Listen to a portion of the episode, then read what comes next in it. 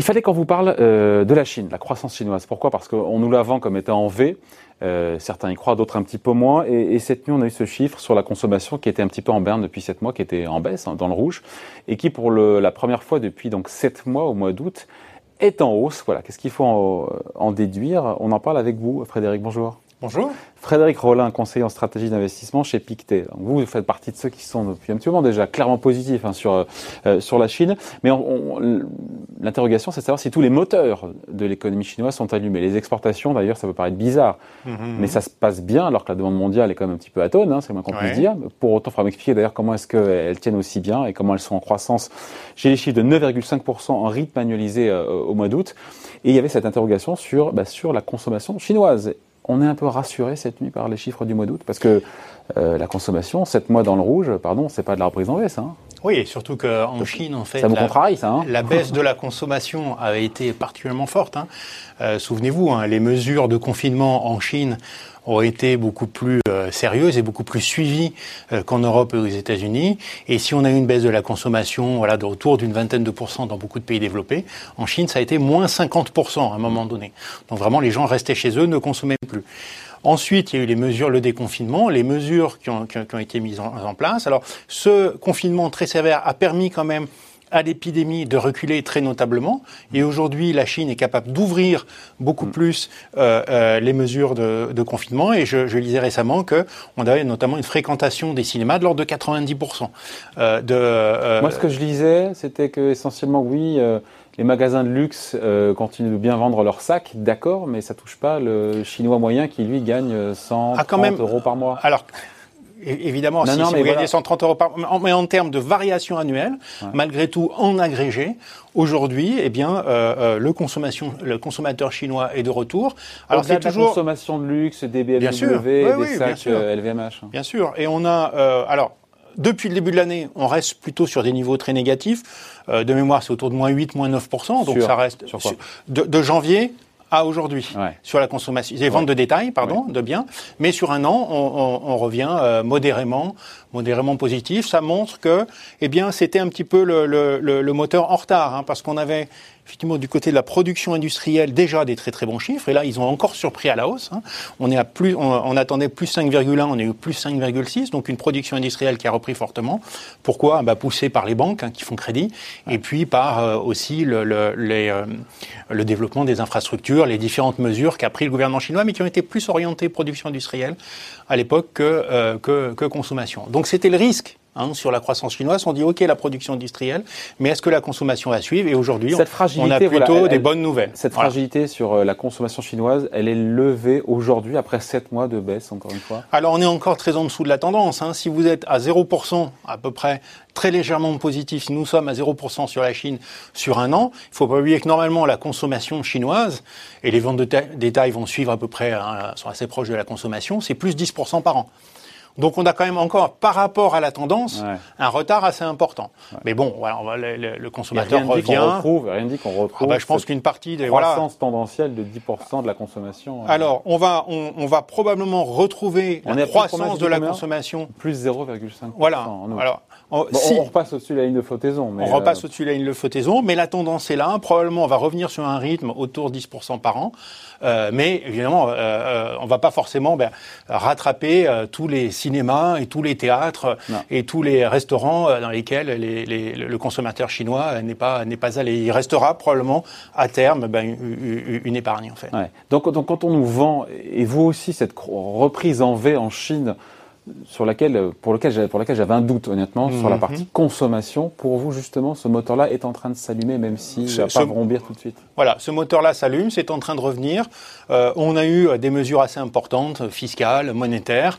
Euh, et puis surtout, en fait, euh, l'épidémie a très très clairement euh, reculé en Chine. Les statistiques épidémiques sont plutôt excellentes.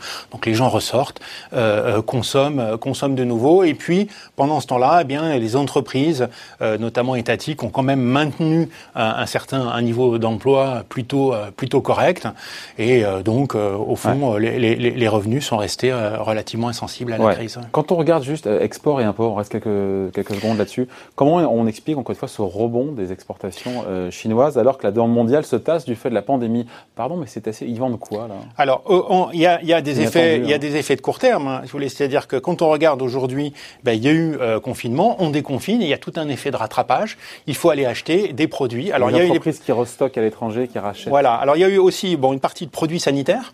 Hein, euh, on a importé notamment euh, beaucoup de masques et de, choses comme ça, donc produits sanitaires, et puis aussi euh, en Chine beaucoup de produits technologiques. Et comme vous avez pu le, voir, la technologie, en règle générale, c'est plutôt bien porté. Hein. Les entreprises, notamment de l'internet, ont été soutenues, et donc la demande technologique, elle, elle a été relativement solide. Et puis enfin, ce, qu'on voit, c'est qu'il y a probablement un effet retard, c'est-à-dire que vous prenez par exemple les enquêtes auprès des entrepreneurs et vous apercevez ben, qu'il y, y a peu de stocks. Euh, en regard euh, de la demande aujourd'hui. Donc on peut avoir quand même une, certaine euh, continuité de, de, cet effet. voilà. Bon, qui à la fin restera temporaire, hein, qui est lié à l'épidémie, mais ça peut durer encore un petit peu. Sur les importations en valeur, j'ai les chiffres du mois d'août, moins 2,1%.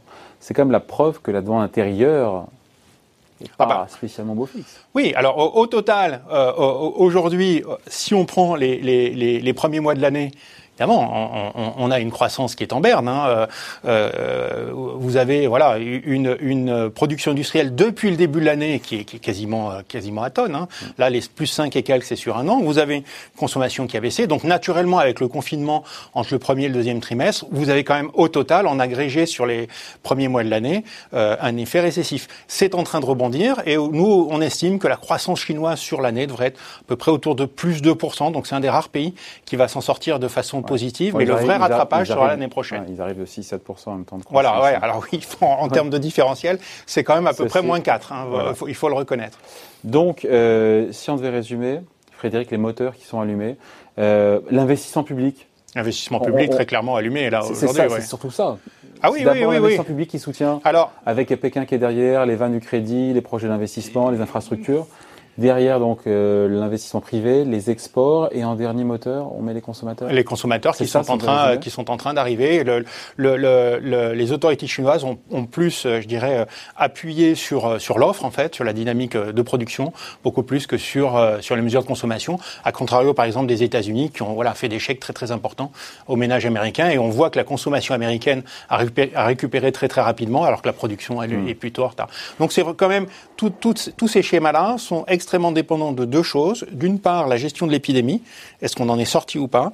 Et d'autre part, le type de mesures fiscales et monétaires qui ont été mises en place et ça, qui ont été le choix des différents euh, gouvernements. L'ironie du sort, en fait, on l'a déjà dit, je pense, euh, c'est que tout l'épicentre euh, de la pandémie vient de là-bas et qu'au final, il redémarre plus, plus vite que nous. Quels sont les risques qui pèsent sur, encore une fois, ce scénario de qu'on voit nulle part ailleurs dans le monde? Enfin, je sais pas dans quel pays on voit vraiment du V, même si bah, vous allez, oui, vous allez trouver ça dans, dans, dans, dans, les pays de la région, je pense, enfin, euh, au Taïwan, Hong Kong, enfin voilà, dans, dans, dans, dans la grande Chine en général. Dans le sillage de la Chine. Mais voilà, dans le sillage de la Chine. Mais en général, le, enfin, la, la, Chine est clairement en avance hein, sur le euh, sur le cycle euh, sur le cycle économique. Les risques aujourd'hui sont pas tellement internes, selon nous, hein, puisque alors il y a toujours un risque. Là, pour l'instant, de nouveau, il y a moins de contraintes sociales, moins de confinement. On peut toujours penser qu'il peut y avoir un retour de l'épidémie. Hein. Une ville, une ville chinoise qui était reconfinée pour trois cas. Hein. Voilà, donc donc ça peut, voilà, il y a toujours ce risque-là. Hein. On voit bien qu'on maîtrise assez mal aujourd'hui euh, les données de l'épidémie, mais je dirais il semble que la Chine, en tout cas, soit le pays un peu le moins à risque euh, dans le monde de voir, euh, de voir une, deuxième vague très, très, très sérieuse. Et puis le risque, c'est la demande externe. Donc c'est vrai qu'il y a eu ces besoins en produits technologiques, ce rattrapage et puis ce besoin en produits sanitaires. Mais au, fond, le risque pour la Chine, il, il va être concentré essentiellement aux États-Unis, en Europe. Aux États-Unis, risque donc de falaise fiscale. À la fin du mois de septembre, l'échec euh, s'arrête en grande partie. Est-ce que les démocrates et les républicains vont se mettre d'accord je trouve qu'ils ont, ils ont quand même beaucoup de désaccords aujourd'hui et je vois mal les démocrates faire un chèque à, Donald Trump qui l'aiderait au fond à être, à être élu. Donc attention à la falaise fiscale aux États-Unis. Puis en Europe, euh, l'épidémie qui est en train de, de, de, de, croître fortement, de faire rage. Et donc là, est-ce que voilà, quel va être l'impact économique? Est-ce qu'on va euh, reconfiner? En quelle mesure? Euh, Ça, ça va être une, une, une question aussi en tout cas, on, prend ça avec joie de voir qu'effectivement la consommation repart en Chine comme une bonne nouvelle. Que ça reste un des moteurs quand même de, la croissance dans le monde. Merci beaucoup. Point de vue signé Frédéric Rollin, conseiller en stratégie d'investissement chez Pictet. Merci. Merci.